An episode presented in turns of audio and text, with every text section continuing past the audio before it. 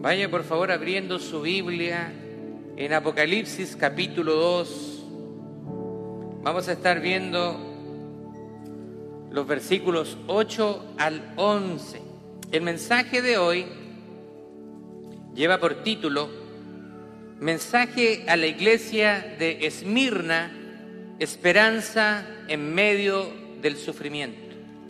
Mensaje a la iglesia de Esmirna, esperanza en medio del sufrimiento.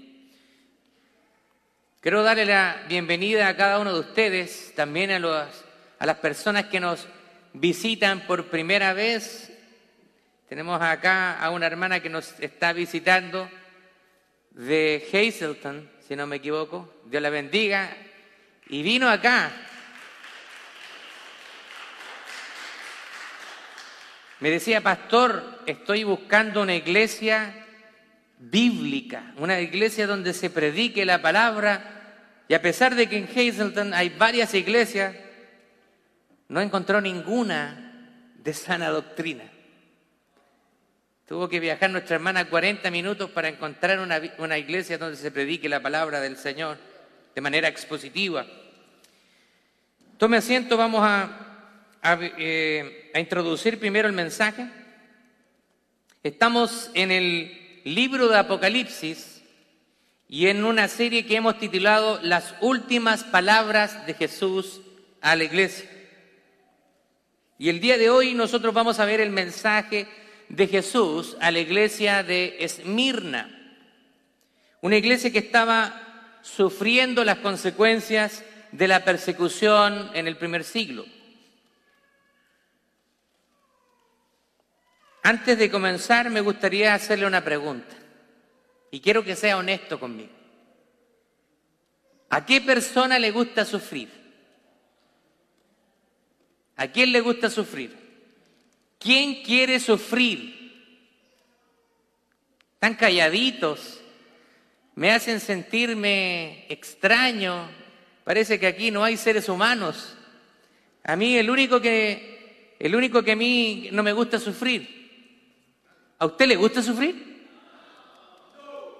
¿Por qué no me dice la verdad? Si es muy humano, nadie quiere sufrir. Queremos tener una vida happy, felicidad, ¿cierto? Sin problemas. Así que no me, no me quede mirando extrañamente como si yo voy a juzgar su respuesta, porque en realidad tenemos que ser honestos con nosotros mismos. Y si somos honestos, todos tenemos que responder que nadie quiere sufrir.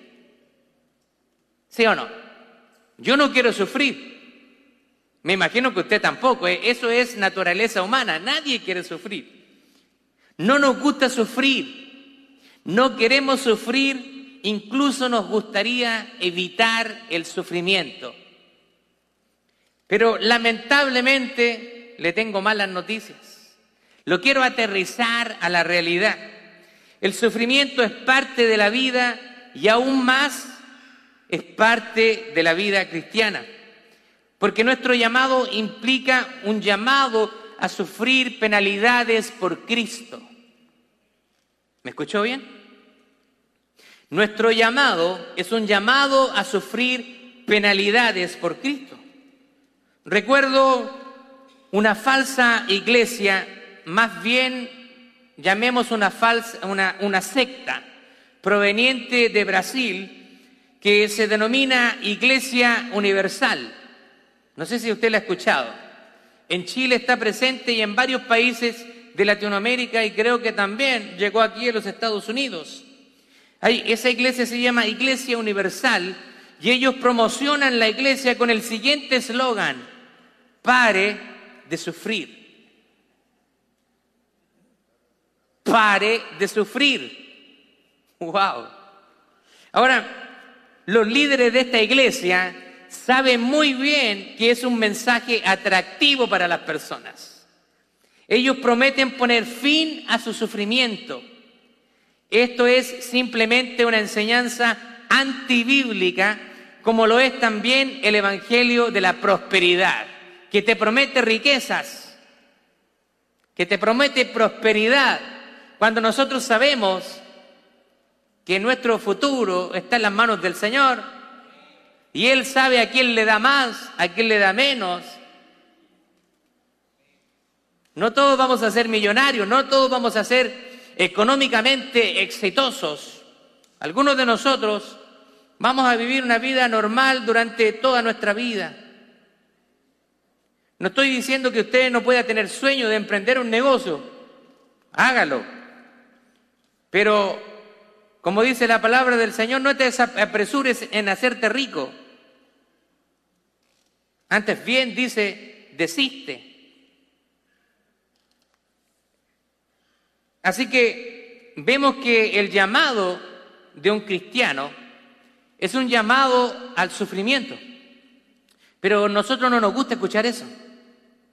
Nosotros queremos solamente oír palabras lindas que sean agradables a nuestra boca. ¿Sí o no? Nos encantan esas palabras. Las promesas de parte de Dios, queremos conocer a ese Dios lleno de amor, lleno de esperanza, pero no queremos conocer a ese Dios que disciplina a sus hijos, ese, Dios que castiga el pecado. No queremos conocer a ese Dios. Segunda de Timoteo capítulo 2, versos 3 al 9, el apóstol Pablo, hablándole a su discípulo Timoteo, le dice esto, tú, Timoteo, pues sufre penalidades como buen soldado de Jesucristo. Ninguno que milita se enreda en los negocios de la vida a fin de agradar de aquel que le tomó por soldado. Eso significa que cuando tú tienes una relación con Dios, tienes que alejarte de los negocios de la vida, de las cosas de este mundo. Versículo 5, y también el que lucha como atleta no es coronado, sino lucha legítimamente. El labrador, para participar de los frutos, debe trabajar primero Considera lo que digo y el Señor te dé entendimiento en todo. Acuérdate de Jesucristo, del linaje de David, resucitado de los muertos conforme a mi evangelio, en el cual, el apóstol Pablo ahora, en el cual yo, Pablo, sufro penalidades hasta prisiones a modo de malhechor, más la palabra de Dios no está presa. ¿Qué está diciendo Pablo? Yo estoy sufriendo penalidades incluso me han enviado a la cárcel, pero la palabra de Dios no está presa. Donde quiera que Pablo haya sido enviado, él predicaba la palabra. Pablo era un predicador genuino, no de aquellos predicadores que venden el mensaje por agradar a la audiencia, sino Pablo estaba dispuesto a sufrir penalidades, incluso llegar a la cárcel y morir por Cristo. Aquí, en resumen, lo que Pablo está animando a Timoteo y le recuerda que Cristo sufrió penalidades, por lo tanto, nosotros también lo haremos. Nosotros vamos a sufrir penalidades. Eso es parte de la vida. Bueno, vamos a entender un poquito el contexto de la carta a la iglesia de Esmirna. Esta es la segunda carta de las siete que vamos a ver. La primera ¿cierto? Estuvo dirigida a la iglesia de Éfeso y esta está dirigida a la iglesia en Esmirna. Y la iglesia de Esmirna era una ciudad grande y rica. Estaba, está situada más o menos a 35 millas de Éfeso. Y también como Éfeso, esta era una ciudad puerto. Pero en contraste, a diferencia de Éfeso, donde hoy solamente encontramos ruinas, Esmirna sigue siendo un gran puerto marítimo, actualmente con una población de aproximadamente 200.000 habitantes situada en la actual Turquía. Aunque los cristianos de Esmirna están en una ciudad rica, son pobres en espíritu. Lo que significa que ellos reconocen su necesidad de Dios sobre todo en medio del sufrimiento de la persecución que están experimentando. La palabra de Dios dice en Mateo capítulo 5, versos 3 al 11, verso 3, Bienaventurados los pobres en espíritu, porque de ellos es el reino de los cielos. ¿Qué significa ser una persona pobre en espíritu?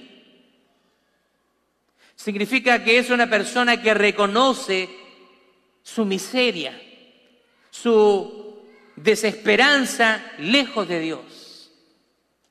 Una persona pobre en espíritu significa que reconoce su absoluta dependencia de Dios y no confía en sus fuerzas humanas. Existe una diferencia entre ser pobres en espíritu y ser ricos materialmente. Ambas cosas no tienen por qué estar en contradicción.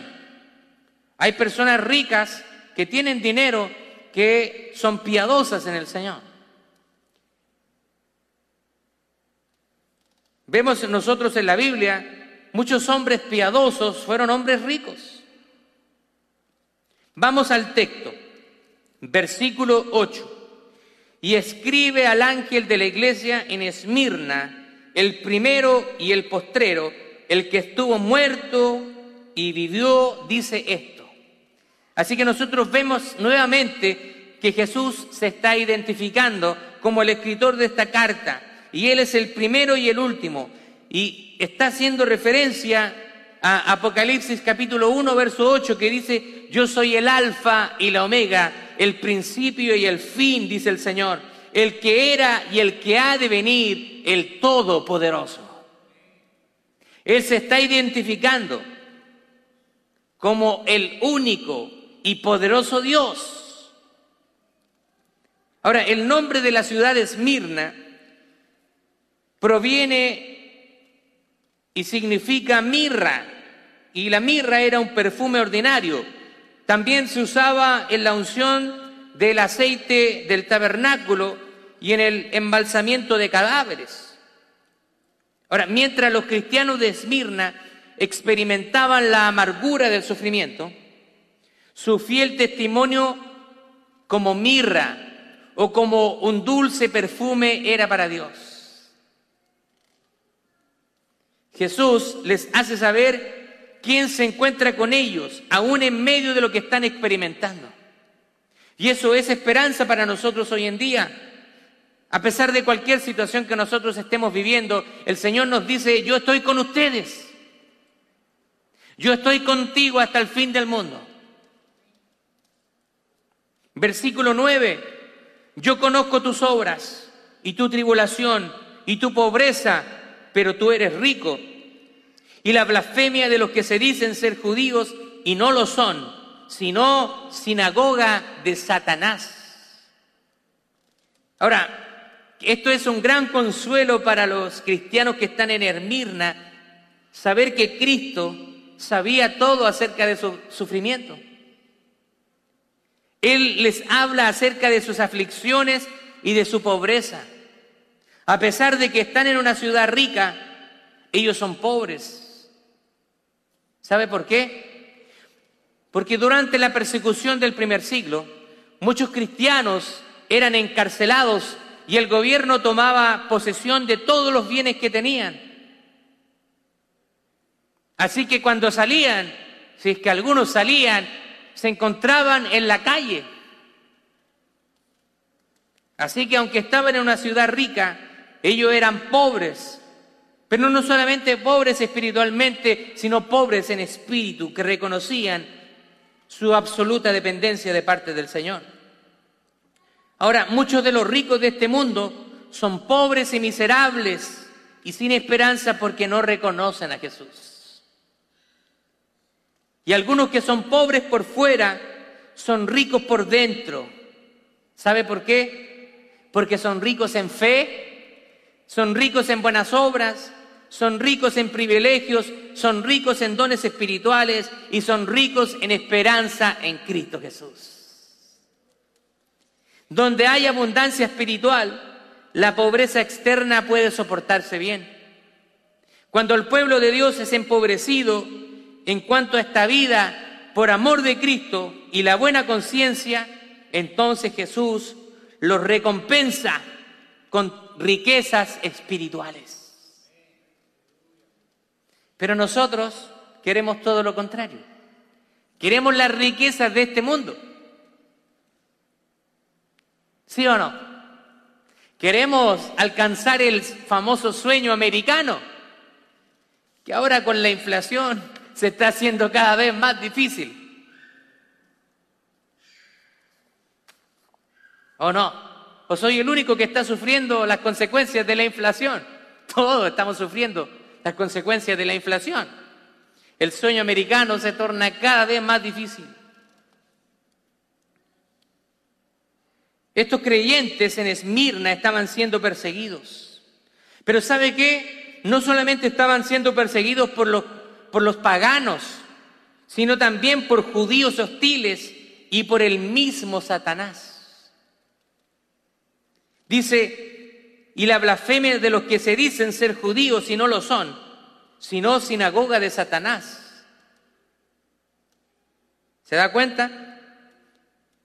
Ahora, en la historia de la iglesia, la persecución más severa ha venido de parte de los religiosos. No quiero que usted se extrañe si muchas veces los que se identifican supuestamente como cristianos se ponen a hacer guerra en contra de usted. Muchas veces como pastor, nosotros nos encontramos en medio de guerra con personas que nos atacan porque predicamos la palabra del Señor o porque no estamos hablando lo que a ellos les es agradable a los oídos. Somos un blanco para personas que nos atacan, de nos catalogan de intolerantes, de fundamentalistas, porque nosotros, los predicadores, no transamos la palabra de Dios.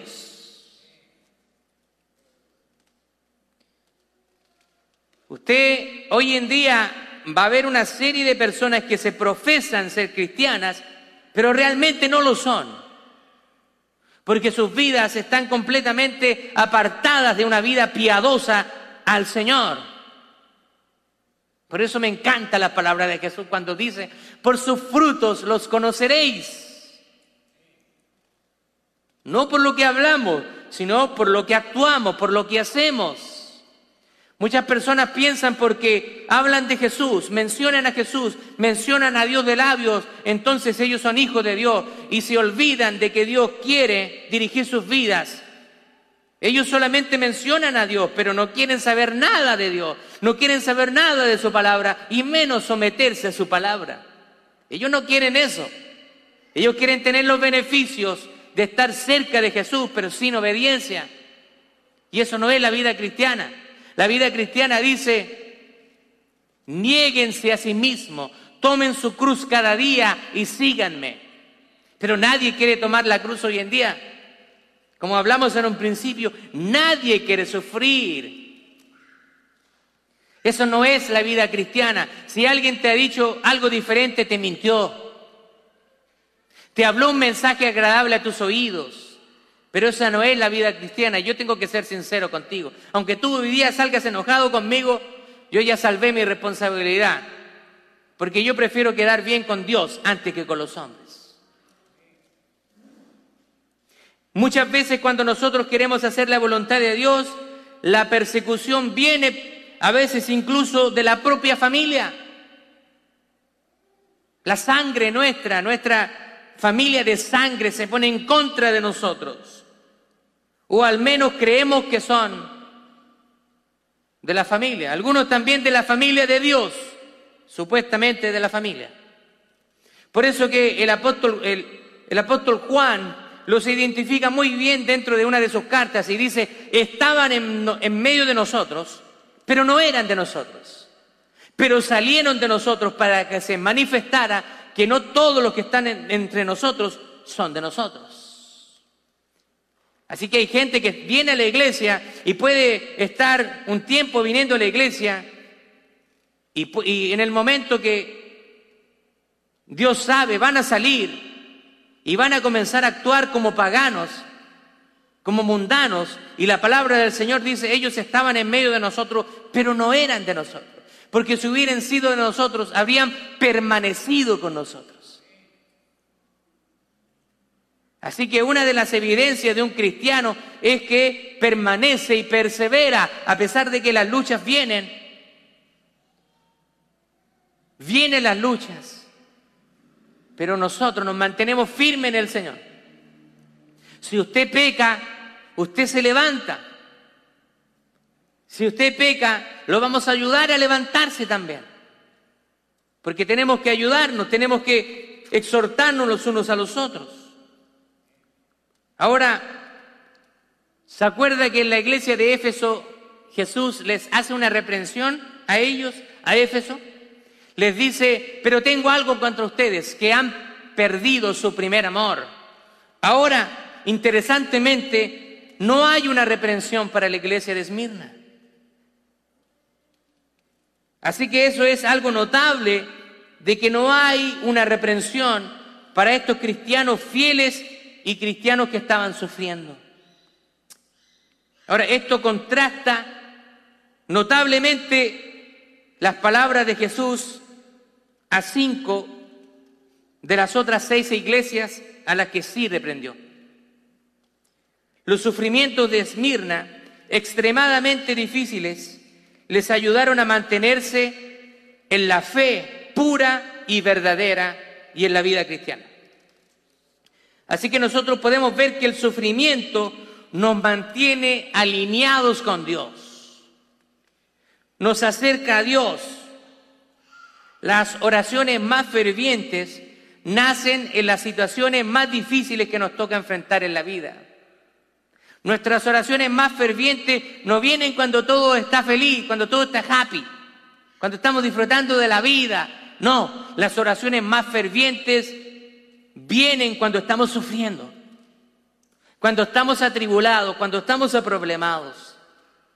Dios usa el sufrimiento para nuestro bien. Y aunque no todo el sufrimiento viene de Dios, a veces el sufrimiento puede venir de Dios.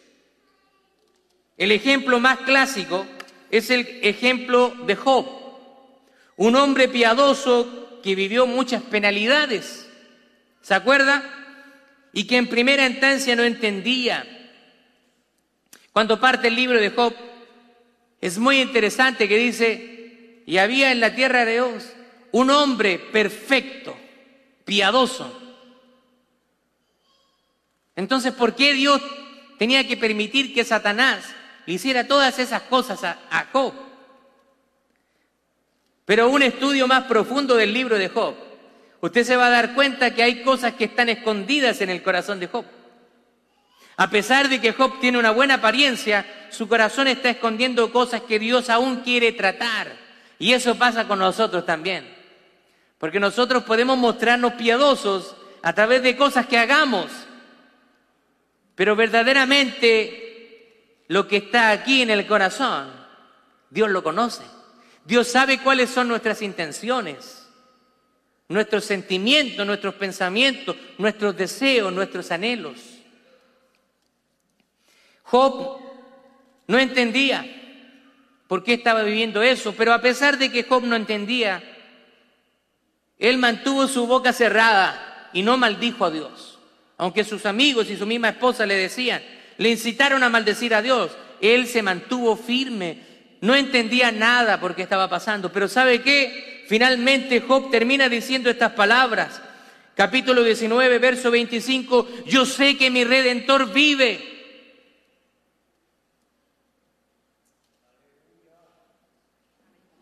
Porque de oídas te había conocido, mas ahora mis ojos te ven. Cuando usted conoce verdaderamente a Dios, su perspectiva completa de la vida va a cambiar. Versículo 10 dice, no temas en nada lo que vas a padecer. He aquí, el diablo echará a algunos de vosotros a la cárcel para que sean probados y tendréis tribulación por diez días. Sé fiel hasta la muerte y yo te daré la corona de la vida. Imagínese a la gente de Esmirna escuchando ese mensaje.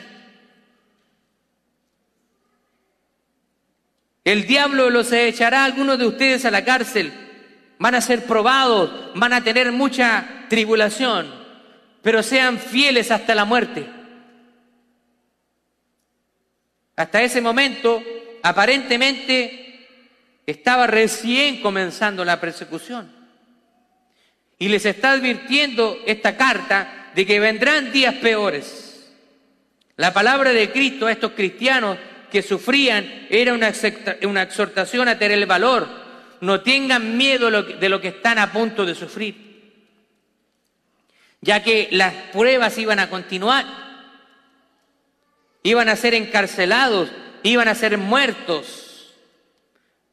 Ahora habla de diez días, algunos han tomado esos diez días como una representación simbólica de toda la persecución hacia la iglesia.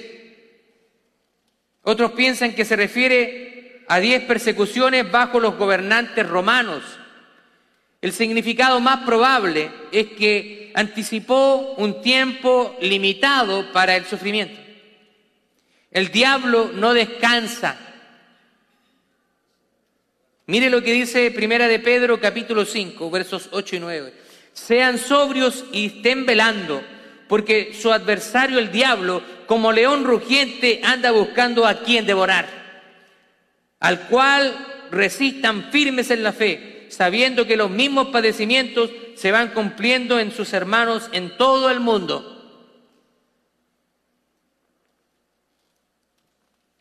Estamos en Occidente. Acá en América el cristianismo no es difícil de llevar, seamos honestos. Pero usted trasládese al Medio Oriente y predique de Cristo Va a ver qué le va a pasar. Hay cristianos que están siendo perseguidos. En China, los cristianos se reúnen secretamente en sótanos. No tienen la libertad de proclamar. Algunos dicen que la Biblia es un libro de fábulas. Sin embargo, este libro de fábulas, según algunos, ha sido prohibido en más de 50 países en el mundo. Yo me pregunto si es un libro de fábulas, ¿por qué la Biblia ha sido prohibida? Porque ellos saben el poder que hay en la palabra de Dios.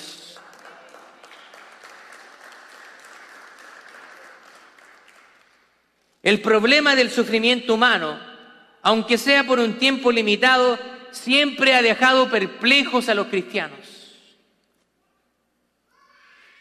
Nosotros razonamos humanamente y podemos entender cuando la gente impía, cuando la gente incrédula está sufriendo.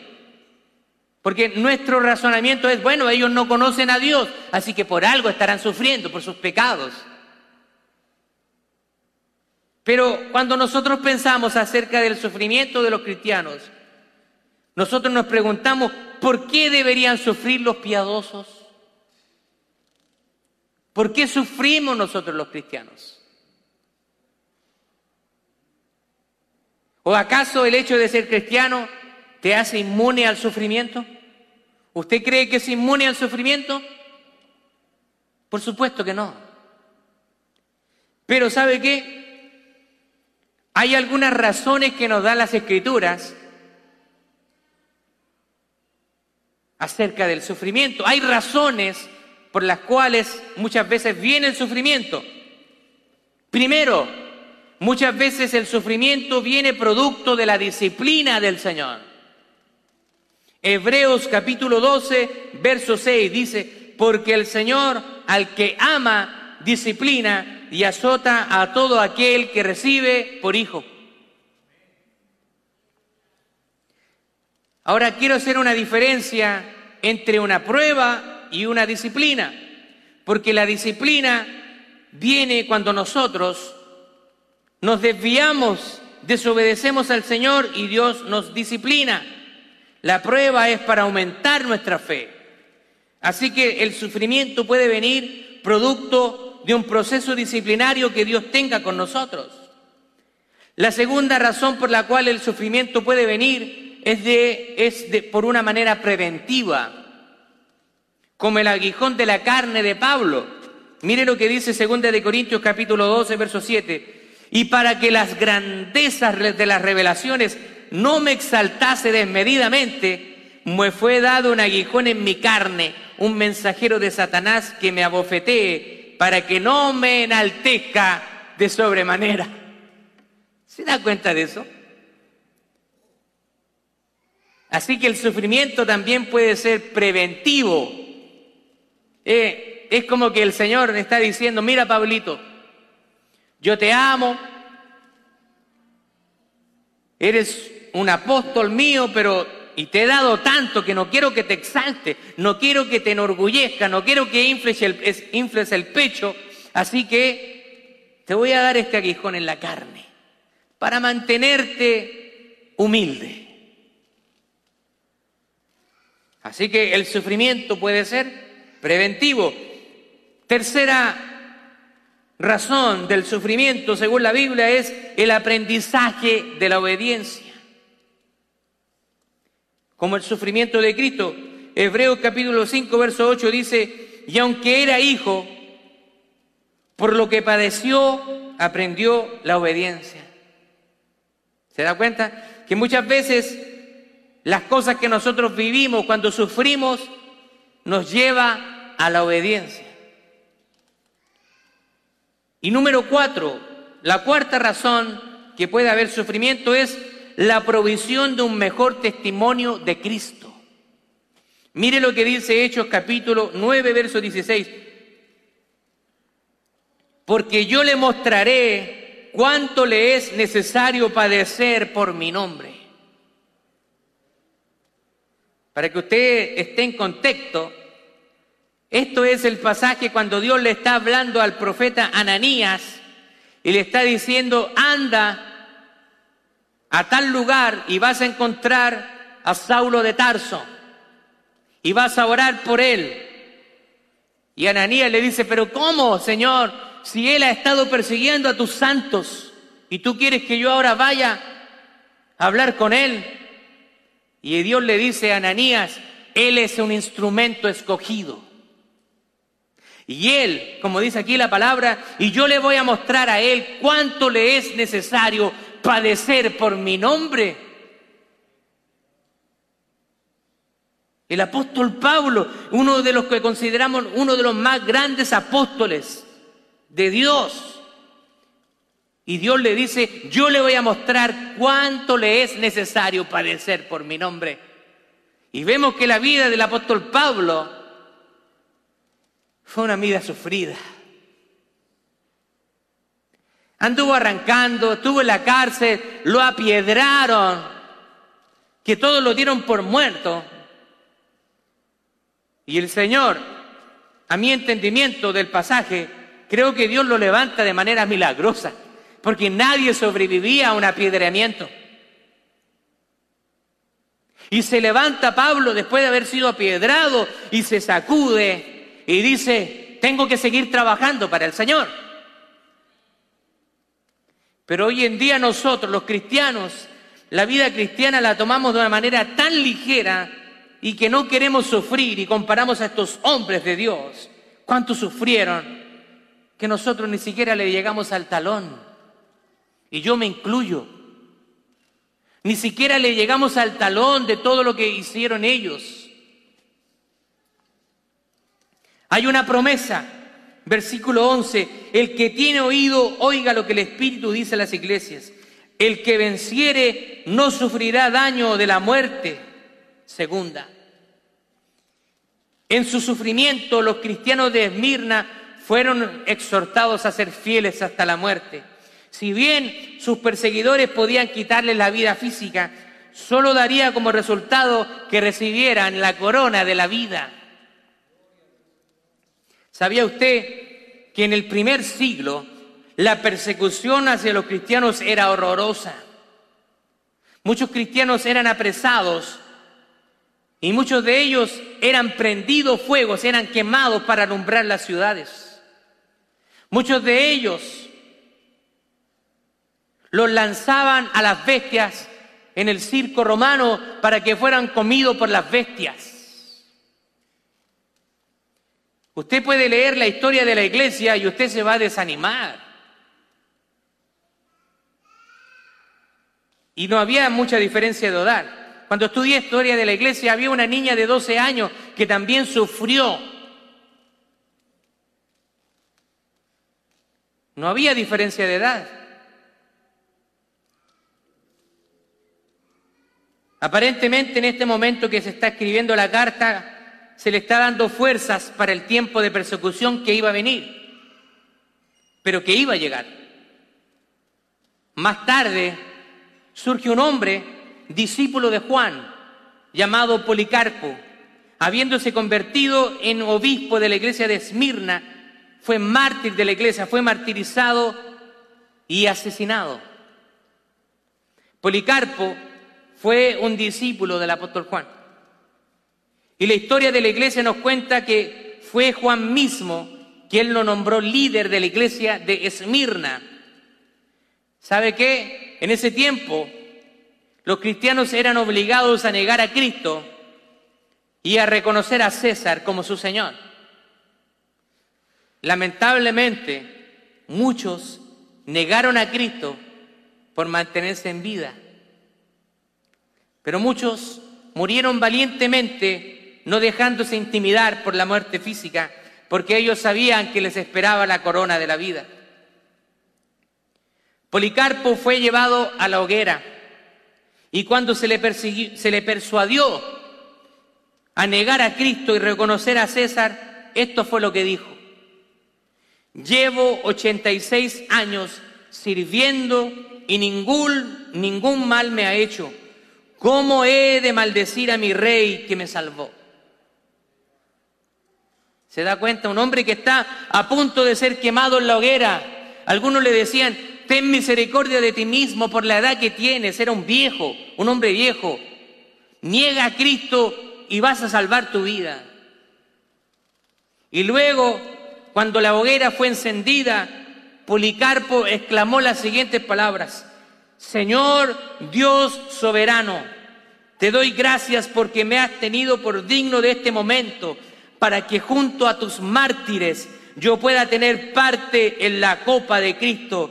Por ello te bendigo y te glorifico. En la muerte, con la hoguera encendida, ¿Cuántos de nosotros estaría reclamando al Señor? ¿Por qué estoy viviendo esto, Señor? Y si yo soy un hijo tuyo, soy una hija tuya y yo quiero recibir tus bendiciones, esto para mí no es una bendición. ¿Cuántos de nosotros estaríamos reclamándole al Señor en una situación así?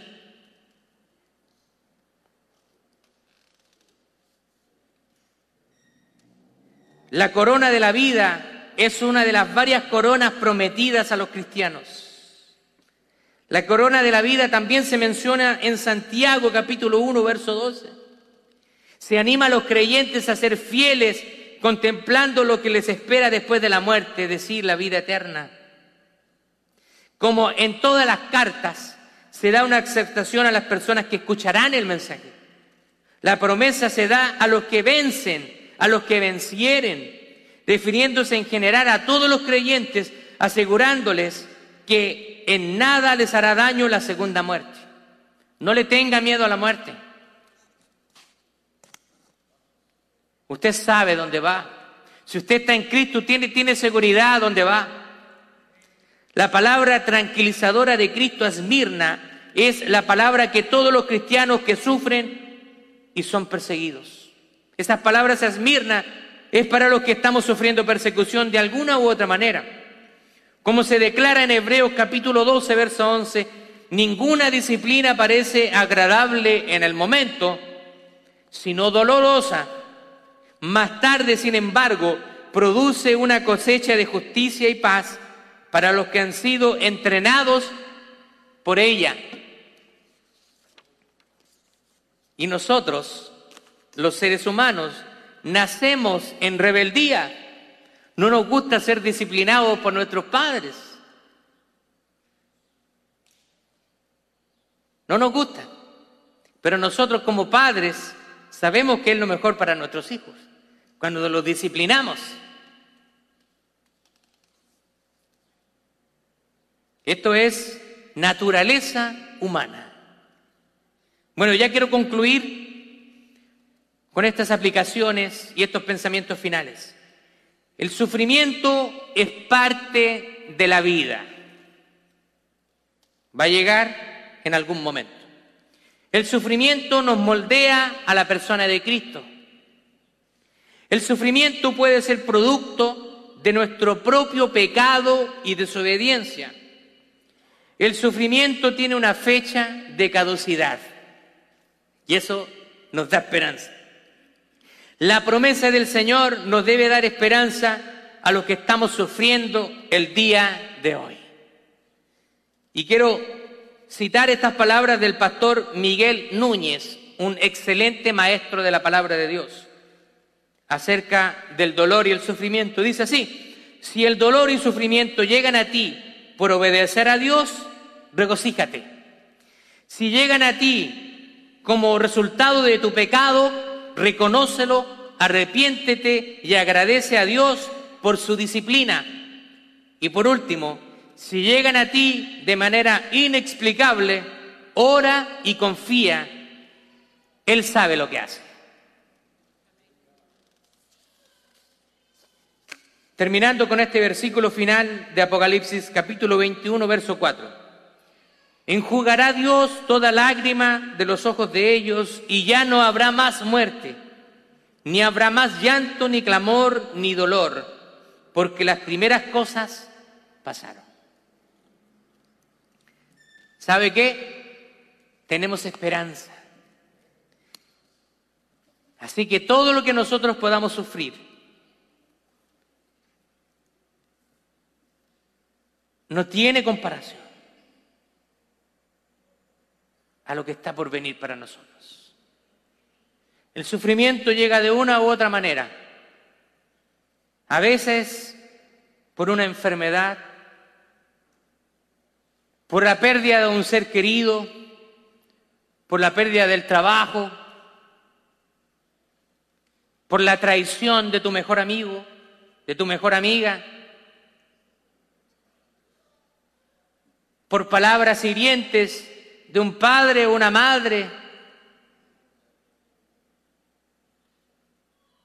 El sufrimiento viene de muchas maneras, pero nosotros podemos encontrar esperanza si tomamos las manos del Señor. Él nos entiende porque Él sufrió. Jesucristo sufrió la persecución, sufrió abofetadas, sufrió la traición de uno de sus discípulos, sufrió el escarnio, fue insultado, fue avergonzado, le quitaron sus ropas, lo expusieron casi prácticamente desnudo. Jesús sabe lo que significa el sufrimiento. Y por eso que Él está con nosotros cuando el sufrimiento llega a nuestras vidas. Así que si el sufrimiento llega en algún momento a sus vidas, doble las rodillas y pídele al Señor que lo levante.